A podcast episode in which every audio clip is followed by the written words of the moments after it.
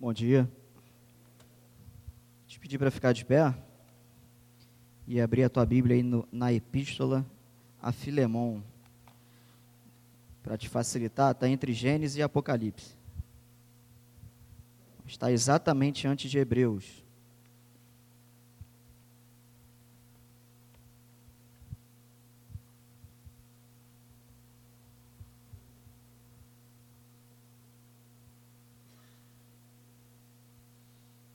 Lê só o início dela.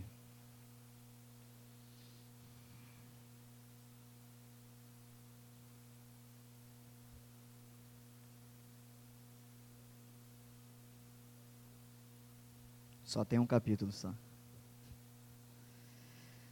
Diz assim: Paulo, prisioneiro de Cristo Jesus, e o irmão Timóteo, ao amado Filemão, nosso companheiro de trabalho, a nossa irmã Áfia, a Arquipo, nosso companheiro de lutas, e a igreja que está em tua casa. Graça e, graça e paz a vós da parte de Deus, nosso Pai, e do Senhor Jesus Cristo. Só até aí, vamos orar.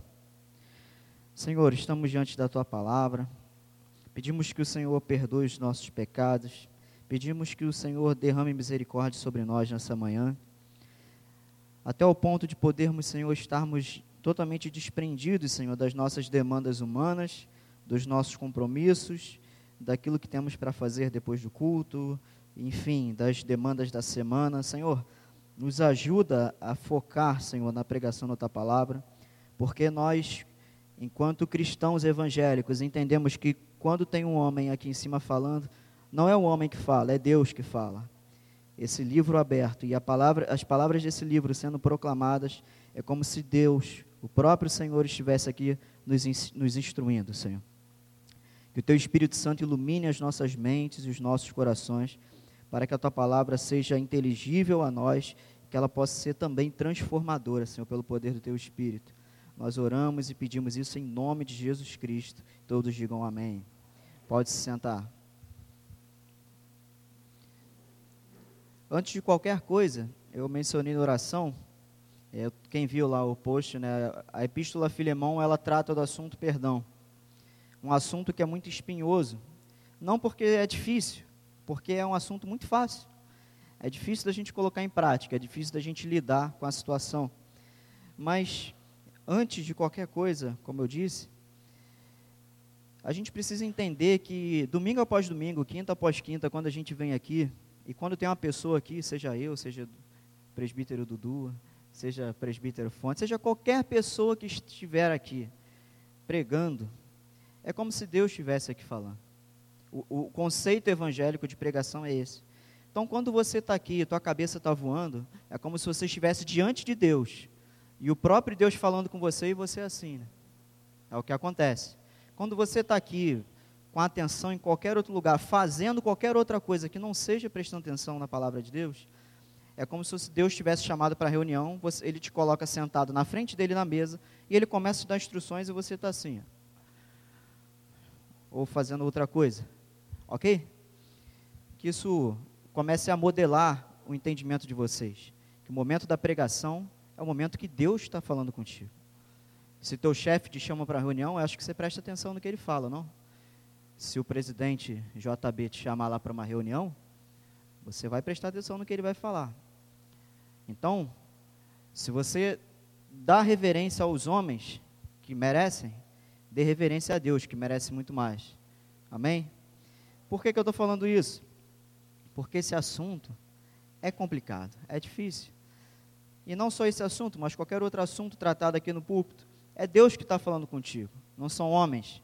Então você merece ou deve prestar atenção e assimilar, digerir. Outro dia, eu conversando com a Thaís, a gente falando que às vezes a gente lê o texto, mas não medita. A gente lê direto, como se estivesse lendo no jornal. A gente precisa meditar, meditar nas palavras, entender o sentido, buscar aplicar. E é isso que você precisa fazer. Aqui, Paulo inicia a carta. É, eu quero dar algumas informações. Dessa vez eu vou pregar de forma expositiva, direto. Eu quero ir dando informações no meio do texto e a gente vai ao mesmo tempo aplicando. Primeiro versículo, Paulo fala prisioneiro de Cristo, e o irmão Timóteo ao amado Filemão, nosso companheiro de trabalho. Aqui não se sabe exatamente se Paulo está de fato preso, numa prisão mesmo, real, ou se ele está usando uma figura de linguagem, prisioneiro de Cristo, por ele estar impedido de ir até a, a igreja que está na casa de Filemão. Ele está com Timóteo, seu pastor auxiliar, todos nós conhecemos Timóteo, e essa epístola é endereçada a um irmão chamado Filemão, Filemão, que é um companheiro de trabalho, ou seja, é um líder de uma igreja que está situada na própria casa dele. Interessante que a palavra Filemão significa irmão amado. E ele continua no verso 2. A carta também é endereçada à nossa irmã Áfia, que entende-se que pode, possa ser a esposa de Filemão, uma vez que o Filemão é o primeiro destinatário, logo em seguida vem Áfia, dá a entender que ali ela é uma segunda pessoa mais importante, deve ser a esposa do nosso irmão Filemão. Arquipo, nosso companheiro de lutas, e a igreja que está em tua casa. Então, tem uma igreja na casa desse irmão chamado Filemão, que significa irmão amado, e ali tem, um, tem uma igreja ali, pessoas trabalhando. E Paulo saúda no verso 3, graça e paz, a voz da parte de Deus, nosso Pai e nosso Senhor Jesus Cristo. Verso 4. Sempre que me lembro de ti em minhas orações, dou graças ao meu Deus, pois tenho ouvido do amor e da fé que tens para com o Senhor Jesus e para com todos os santos então, Paulo aqui, ele elogia, ele agradece a Deus, muito provavelmente, o que ele sabia dessa igreja, que era uma igreja saudável, era uma igreja fiel, uma igreja que cuidava das pessoas. Verso 6: Oro para que o compartilhar da tua fé seja eficaz pelo pleno conhecimento de que todo o bem que temos está em Cristo. Então, Paulo, mais uma vez, pede a Deus que é, isso que ele sabe da igreja, que esse compartilhamento da fé, que esse cuidado é, continue sendo eficaz, seja produtivo. Era uma igreja saudável. 7. Pois tive grande alegria e consolação por causa do teu amor, pois por meio de ti, irmão, o coração dos santos tem recebido ânimo. São poucos os textos que você vê Paulo elogiando tanto assim uma igreja, elogiando uma pessoa. Ele fala que sente grande alegria no coração porque esse irmão Filemão, que é um líder de uma igreja, ele tem animado o coração das pessoas. Ou seja, aqui a gente já tem até o verso 7 um, um pano de fundo de uma igreja saudável, uma igreja viva, uma igreja que tinha uma pregação, tinha um cuidado eficaz. Então Paulo, ele, ele como apóstolo naquele momento, ele, a gente tem essas cartas aqui na Bíblia, mas haviam muitas, muitas outras cartas que se perderam ou que não foram registradas. Então eles mantinham contato e Paulo tinha ali um relatório de tudo que acontecia nas, nas igrejas que ele plantou ou nas pessoas que ele, das pessoas que ele enviou. Então uma igreja aqui exemplar. Verso 8. Aqui na minha Bíblia agora vem um subtítulo: Paulo intercede por Onésimo. Verso 8 diz o seguinte: Embora eu tenha plena liberdade em Cristo para te ordenar o que deves fazer, prefiro pedir-te confiado no teu amor. Eu, Paulo, já velho e agora também prisioneiro de Cristo Jesus, venho interceder por meu filho Onésimo, que gerei na prisão. Então, agora que Paulo tinha dado é, a, a saudação, agradecendo a Deus pela igreja e pedindo a Deus que continuasse abençoando, agora ele vai para o propósito da carta. Esse é o propósito da carta. Paulo fala: embora eu tenha plena liberdade em Cristo para te ordenar o que deves fazer, ou seja, Paulo está invocando a autoridade dele como pastor, como líder. Ele fala assim: olha, é, eu, pelo fato de Cristo ter me chamado para ser um pastor, um apóstolo, no caso dele, né? Essa questão de apóstolo eu não vou entrar, mas eram aqueles que foram chamados no período bíblico, não existe mais. Então, aquele que foi chamado para pastorear, para rebanhar, ele tem essa autoridade, e ele, Paulo fala: embora eu tenha essa autoridade para eu te ordenar, para eu te dar uma ordem, para eu te dar um comando, eu prefiro te pedir algo. Ou seja, olha a umidade de Paulo, né? Ele tinha autoridade para falar assim: olha só, meu camarada, eu preciso que você faça isso aqui, beleza? Amanhã, ok. Mas ele fala assim: meu irmão, eu posso te pedir algo, confiado no amor que você tem por mim? E é o que ele faz. Eu, Paulo, já velho, invocando também a sua sabedoria. Paulo era um, assim, não a gente idolatrando, mas dando honra. Paulo era um gênio, né, nesse sentido de, de falar, de lidar. Não que fosse perfeito, porque ninguém é, mas ele era diferenciado. Tanto é que é um dos nossos exemplos, né? Devemos imitar ele como ele imitava Cristo. Então, ele já velho, agora também prisioneiro de Cristo Jesus, aqui ele reforça o título de prisioneiro. 10 vem interceder por meu filho Onésimo, que gerei na prisão, em alguns textos que gerei em algemas. Ou seja, em algum contexto de Paulo é, estando preso, ele conheceu uma pessoa chamada Onésimo, um homem chamado Onésimo. E quando ele fala meu filho, ele está falando meu filho na fé. Eu gerei em algemas. O que, que é isso aqui? Onésimo, eu já vou adiantar, você vai entender aqui, era um escravo. Vocês sabem que naquela época ainda existia escravidão. Então aqui não vamos fazer juízo de valor sobre a questão da escravidão. Era uma realidade daquele tempo, daquele contexto, certo? esse escravo foi preso, estava na mesma prisão que Paulo. Paulo pregou o evangelho e ele se entregou a Cristo. Por isso que Paulo fala: Meu filho que eu gerei em algemas, Onésimo. 11. Anteriormente ele te foi inútil, mas agora é muito útil para ti e para mim. Aqui é um trocadilho. Se a gente não conhecer um pouco de grego, a gente fica boiando. A palavra onésimo significa útil em grego. Então o nome dessa pessoa é útil. Então, os historiadores já concluíram que não necessariamente Onésimo era o nome dessa pessoa, mas era um, um título, um apelido. Porque naquela época os escravos, eles eram chamados, é tipo como se fosse uma, uma nomenclatura, né? Eram chamados de útil, ou úteis. Ou seja, é, se eu chego na casa de uma pessoa naquela época e ele fala assim, pô, você pode me servir uma água? Aí ele vai pedir ao escravo dele, vamos supor, ô Leandro, traz água para mim aqui, beleza. Mas ele não falaria isso, meu útil. Entendeu? É uma expressão útil. Os escravos eram chamados de útil. Por isso que Paulo fala no 11. Antes, anteriormente, ele, o onésimo, o útil, ele te foi inútil. Olha o trocadilho de Paulo. Mas agora é muito útil para ti e para mim. Por quê? Esse escravo, ele pertencia ao irmão Filemão, ele trabalhava na casa do Filemão. Algo aconteceu que ele fugiu, foi preso, ou foi entregue, foi preso, e ele foi inútil no sentido de que ele causou algum mal ao irmão Filemão, por isso que ele foi inútil, deixou de ser útil, mas agora convertido, servo de Deus, agora ele se tornou muito útil. Está dando para entender? 12. Eu o envio de volta a ti, como se estivesse enviando o meu próprio coração. Ou seja, Paulo está falando assim: olha, Onésimo, que era teu escravo, que ele te defraudou, algo aconteceu, a Bíblia não fala. Muito provavelmente ele roubou Filemão, por causa do contexto aqui, a gente vai chegar lá. Ele fugiu, ou foi capturado, ou foi entregue, acabou caindo na mesma prisão de Paulo. Paulo pregou, ele se converteu. Muito provavelmente ele confessou a Paulo o que aconteceu, por isso que Paulo sabe da história. E Paulo fala assim: Olha, esse camarada, o Onésimo, ele te foi muito inútil, porque ele te defraudou, mas agora ele é, é meu filho na fé. Mas agora ele é útil, e eu o envio de volta a ti, como se estivesse enviando o meu próprio coração. Olha o apelo que Paulo faz.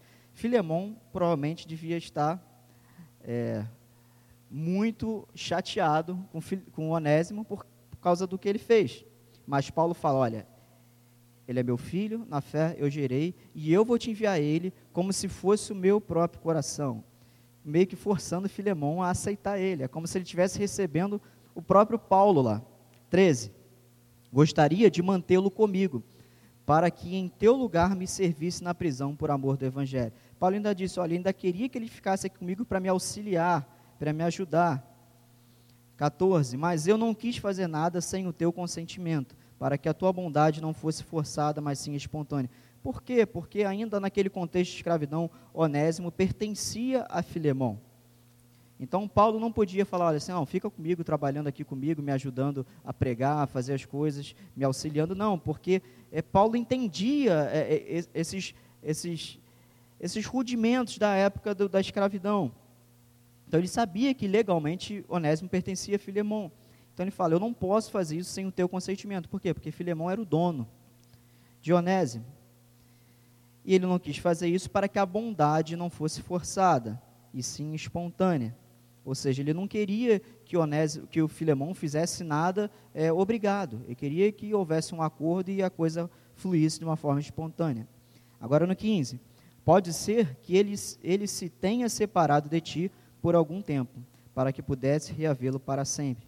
Ou seja, Paulo está dizendo que a providência de Deus entrou na situação De modo que o que ocorreu entre Onésimo e Filemão, essa defraudação, esse roubo, esse possível roubo, aconteceu, Deus, como tem o poder de torcer o mal em bem, né, na sua santa providência, ele, é, não que Deus não tivesse decretado ou estivesse na soberania da coisa, mas do ponto de vista humano, o fato de Onésimo ter sido preso ocasionou a conversão dele. Então agora é, ele voltaria é, de uma forma diferente. Então ele se separou por algum tempo para que pudesse reavê-lo para sempre. Ou seja, que aquele, aquele camarada que era escravo de Filemão agora voltasse como irmão. É o que ele fala agora no 16. Não mais como escravo, aliás, melhor do que escravo, como irmão amado, particularmente por mim e ainda mais por ti, tanto humanamente como também no Senhor. Então, essa separação, esse erro de Onésimo, foi preso, conheceu Paulo, se rendeu ao Senhor e agora ele tem a oportunidade de voltar à casa de Filemão, à igreja lá na casa de Filemão, não mais como escravo, como um serviçal, como um empregado, mas como um irmão. E, gente, o, o contexto aqui da época de escravidão é, é, um pouco diferente do que a gente imagina. Não é aquela coisa da chibata nas costas. Era meio que como um empregado.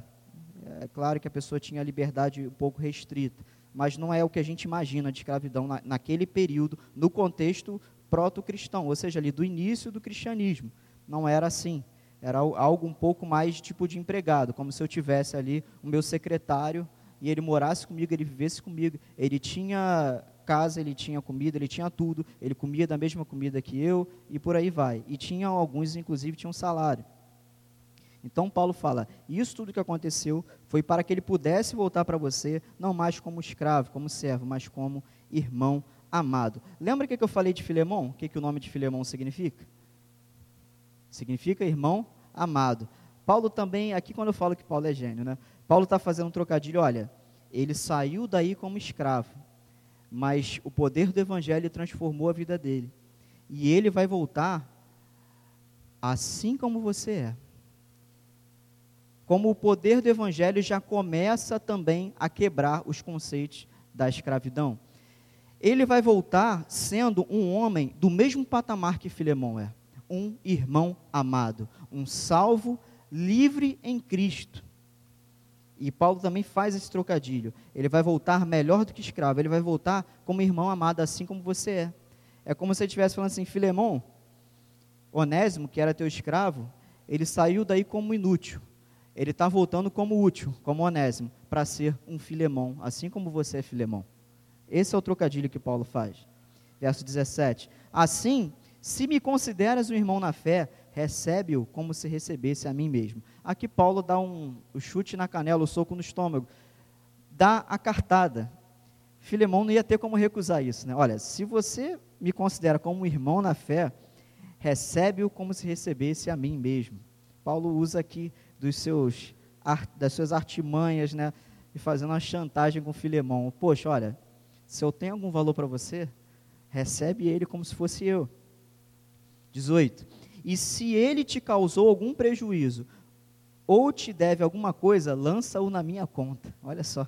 Então, por aqui que nós temos a ideia, embora o texto não seja claro, de que Filemão defraudou, é, Onésimo defraudou Filemão, deve ter roubado dinheiro, alguma coisa. Porque Paulo fala aqui num tom de retórica. Se ele te causou algum prejuízo, é óbvio que ele causou, por isso que ele foi preso. Então é uma, é uma retórica. Se ele te causou algum prejuízo ou te deve alguma coisa, e Paulo sabia que ele devia, que ele tinha causado prejuízo, lança-o na minha conta.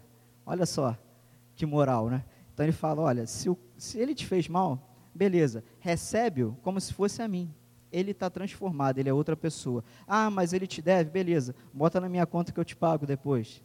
Você sabe que eu não vou te deixar na mão. 19. Eu, Paulo, escrevo isso de próprio punho. Gente, vocês sabem que várias cartas de Paulo não foi ele que escreveu. Ele ditava e o camarada escrevia. Como, por exemplo, a Epístola a Romanos. Foi Tércio que escreveu. Você vê lá no último capítulo. Paulo ditava, ou Paulo falava e tinha um auxiliar dele que escrevia. Olha a ênfase que ele dá. Eu, vírgula. Paulo, ele né, se apresenta, né? Escrevo isto de próprio punho. O apóstolo Paulo pegou o papel e escreveu. Olha que ele está querendo chamar a atenção a Filemão da importância. Dois pontos. Eu o pagarei. Paulo está sendo o fiador de Onésimo. O que ele te causou, eu vou pagar. Aí Paulo bota uma vírgula. Para não mencionar que tu me deves a ti mesmo. Porque Filemão conheceu o evangelho por causa da pregação de Paulo. E Paulo fala assim: meu camarada, Onésimo está te devendo? Bota na minha conta, olha, eu estou falando aqui, ó, escreva de próprio punho, eu vou te pagar. Mas ó, se lembra o seguinte, ó, se você hoje conhece a Cristo, foi porque eu preguei. Tu me deve a tua alma. Porque se não fosse por causa da pregação, você não teria conhecido, entre aspas, né, a Deus. Para não mencionar que tu me deves a ti mesmo. Em algumas versões isso é um pouco diferente. Tu me deves até a alma, se eu não me engano, tem alguma versão aí. Então, Paulo usa a autoridade dele, usa o argumento dele, usa a sagacidade dele, e consegue ali escrever um texto para Filemão, deixando Filemão sem qualquer tipo de saída. Ele não tem saída nenhuma a não ser receber esse cara de volta. Isso é muito legal, eu acho isso aqui muito legal. E acho até engraçado Paulo fazer isso. Você não vê ele fazendo isso em outros textos. Ele fala: olha, ah, ele está te devendo? Então tá, eu vou pagar, estou te escrevendo aqui de próprio punho, estou te dando um cheque em branco. Mas ó, se lembra que tu me deve a tua alma, porque fui eu que preguei para você. Você conheceu o Evangelho por causa do, do meu trabalho missionário. Não Paulo está fazendo isso de uma forma orgulhosa, mas ele está querendo interceder em favor de Onésimo. 20. Sim, irmão, gostaria de ser beneficiado por ti no Senhor. Dê ânimo ao meu coração em Cristo. Nossa, o cara não tem o que fazer. Ele fala, irmão, eu gostaria, você, você vai me beneficiar se você fizer isso. Paulo está falando, se você receber ele, eu vou te pagar. E você vai me beneficiar no Senhor Aí ele dá um ponto e vírgula, dê ânimo ao meu coração em Cristo. Nossa, ele acabou com o Filemão. Verso 21. Escrevo-te, olha, confiado na tua obediência, sabendo que farás ainda mais do que te peço. Ao mesmo tempo, prepara-te também hospedagem, pois quero que, pois espero que pelas vossas orações serei levado de volta a vós. Paulo, como eu disse, ele estava impedido de ir, seja por uma prisão de fato ou seja por algum outro impedimento. Ele queria visitar essa igreja. 23. Epáfras, meu companheiro de prisão em Cristo Jesus, te cumprimenta, assim como Marcos, para quem não sabe, é o Marcos do Evangelho, que também é conhecido por João Marcos. Aristarco, Demas e Lucas, meus cooperadores, a graça do Senhor Jesus Cristo seja com o vosso espírito. E aqui encerra a epístola.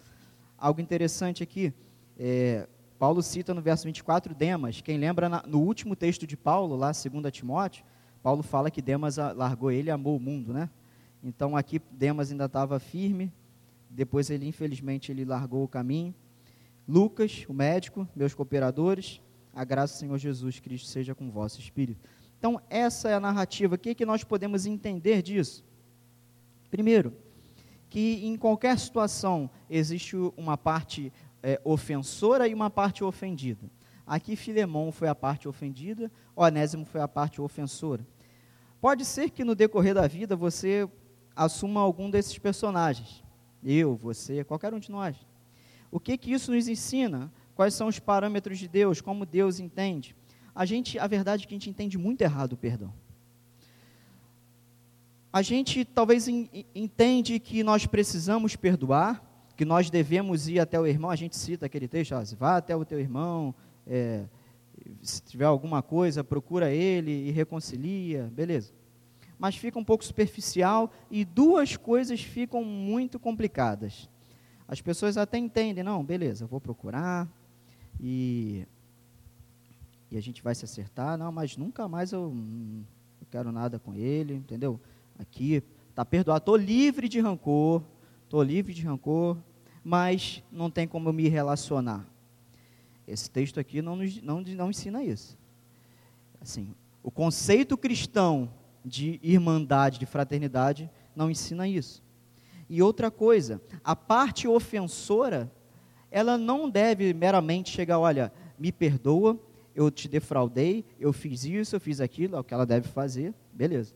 Mas existe um princípio bíblico esquecido chamado restituição, e não é daquele grupo musical. Existe o princípio da restituição.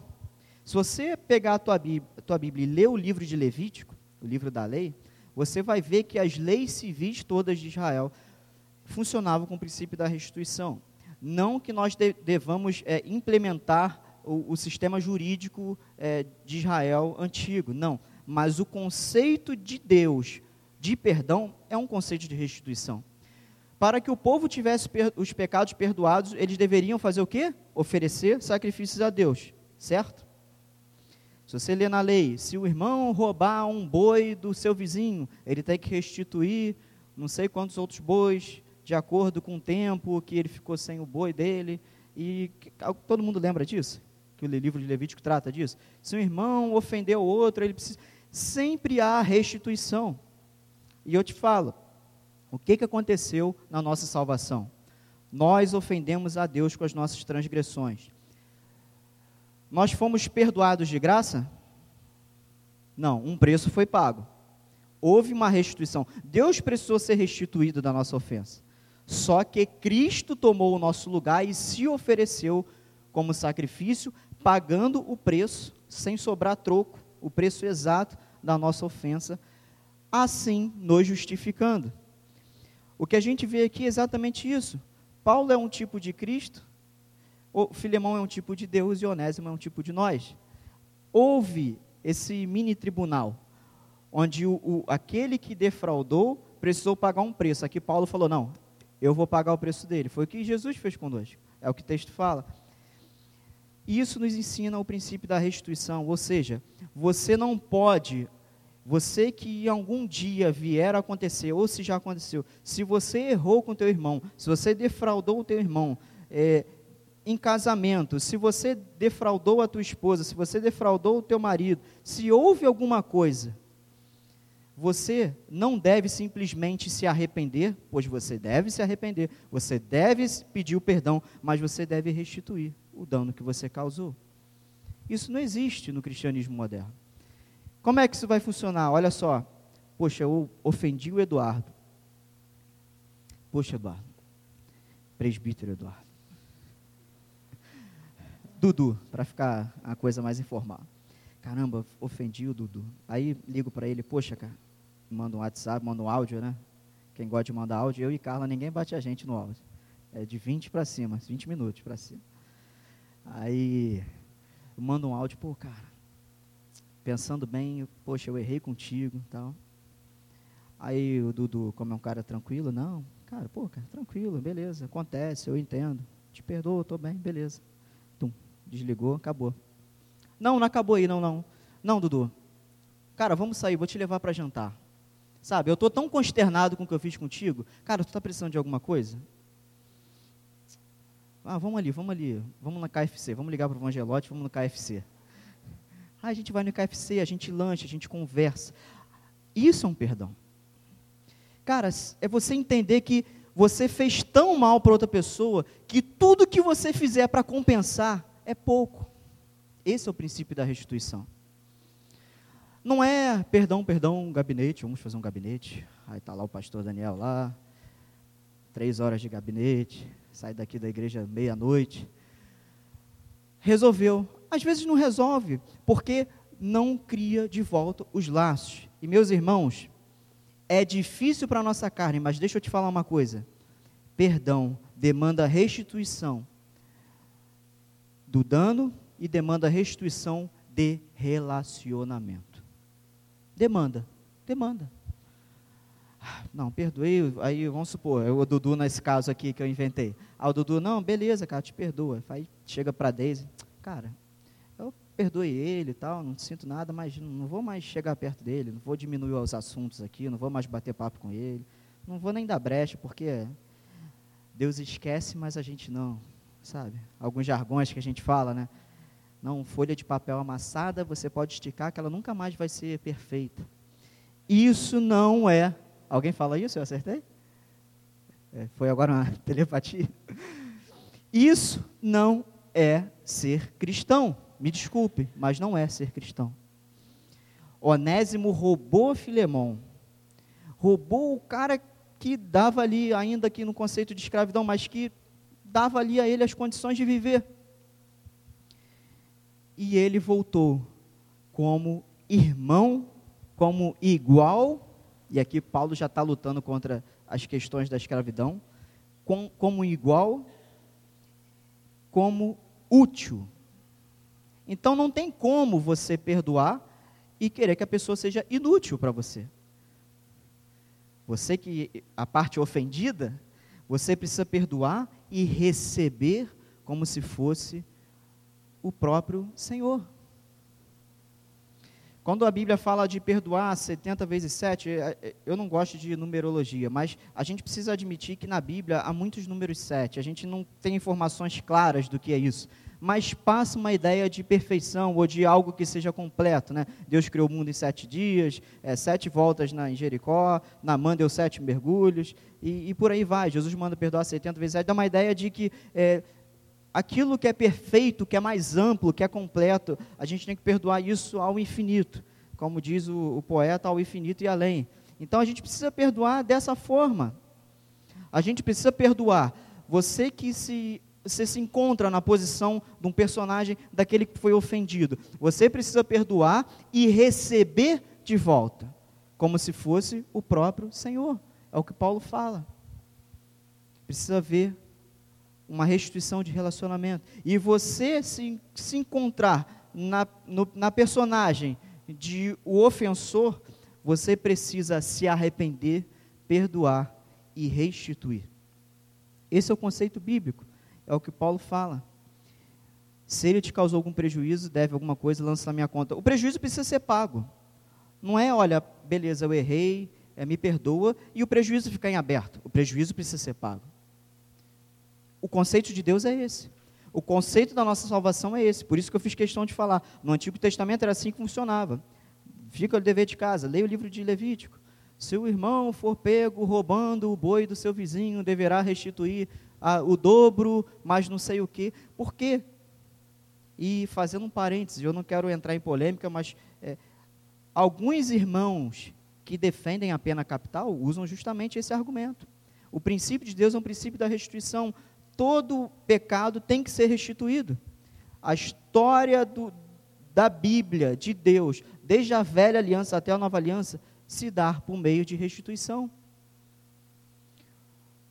Se eu te causei algum dano, eu não tenho somente me arrepender e te perdoar e te pedir perdão. Eu preciso te restituir o que eu causei, o dano que eu causei. Isso foi esquecido no meio cristão. Porque é, é aquele perdão de boca, as pessoas nunca mais se olham da mesma forma, nunca mais se relacionam da mesma forma, nunca mais vão no McDonald's juntas. E sabe o que a gente vê? Deus vai me dar liberdade de falar isso, mas olha para o lado.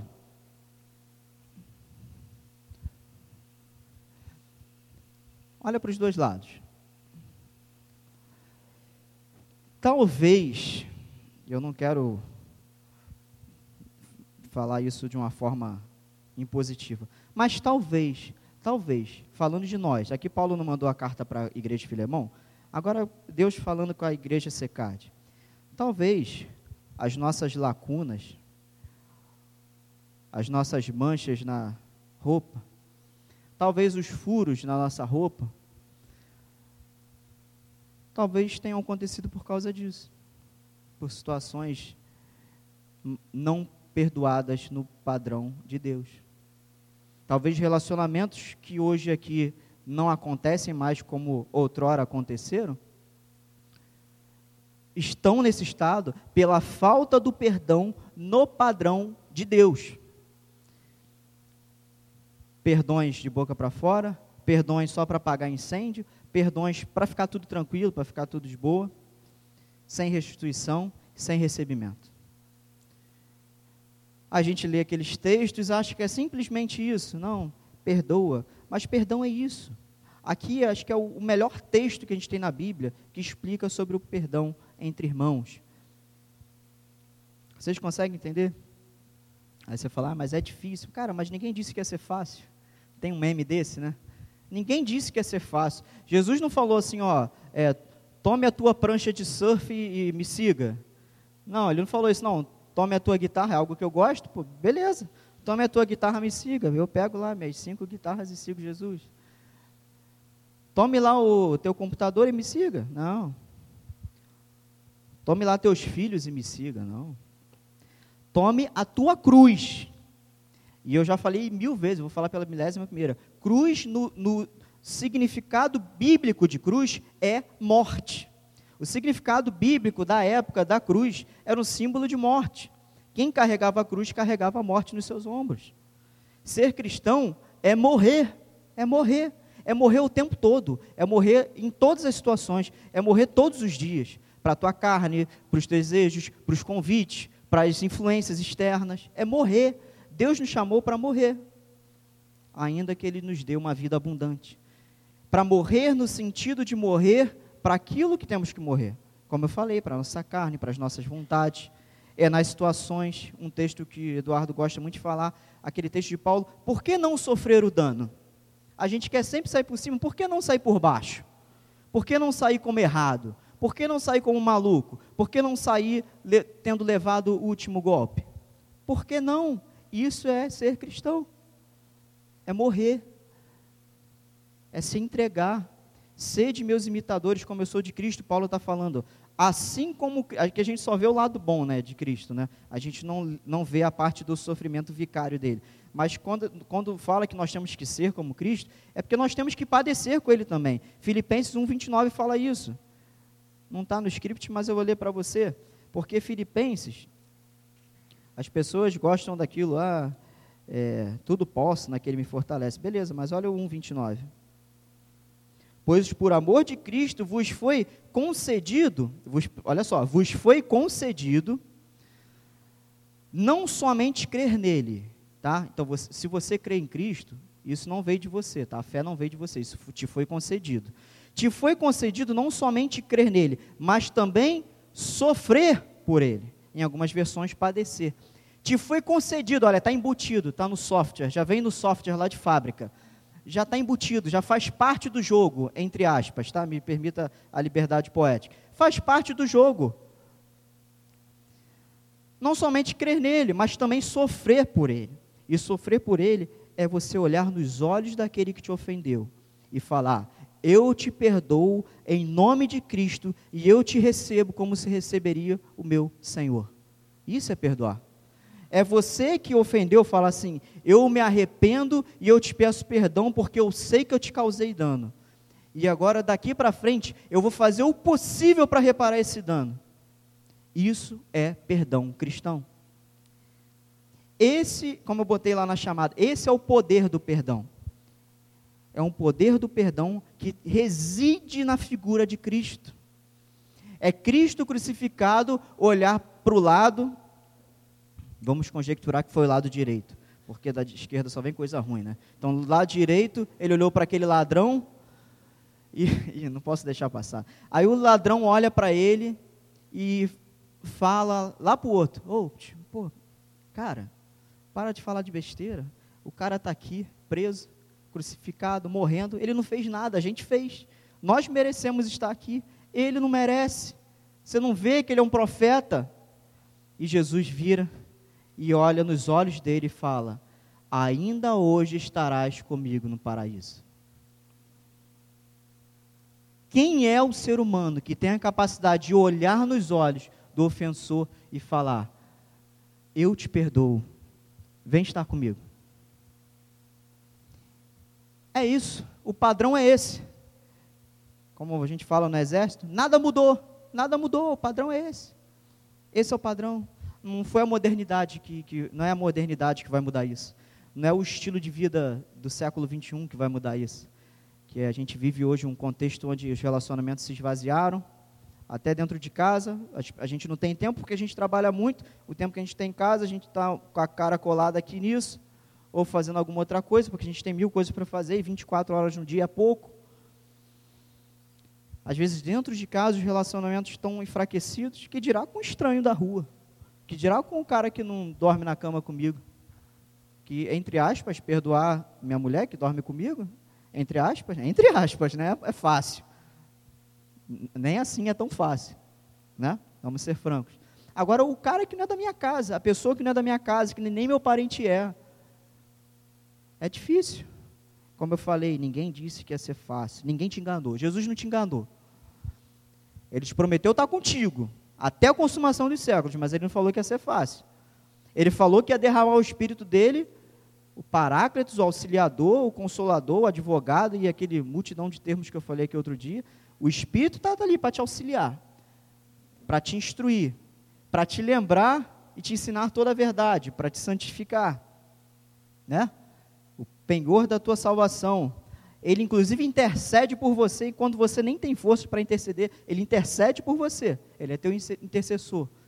Mas aquilo que está na tua alçada, meu irmão, você tem que fazer. Aquilo que te compete, você precisa fazer. E a Bíblia te incentiva a isso. Como o pastor gosta de falar, alegrai-vos, enchei-vos. A Bíblia está cheia de imperativos que são ordens que nós temos que fazer, ainda que seja óbvio com a ajuda de Deus porque Ele opera em nós o querer e o realizar. Mas a nossa parte nós temos que fazer.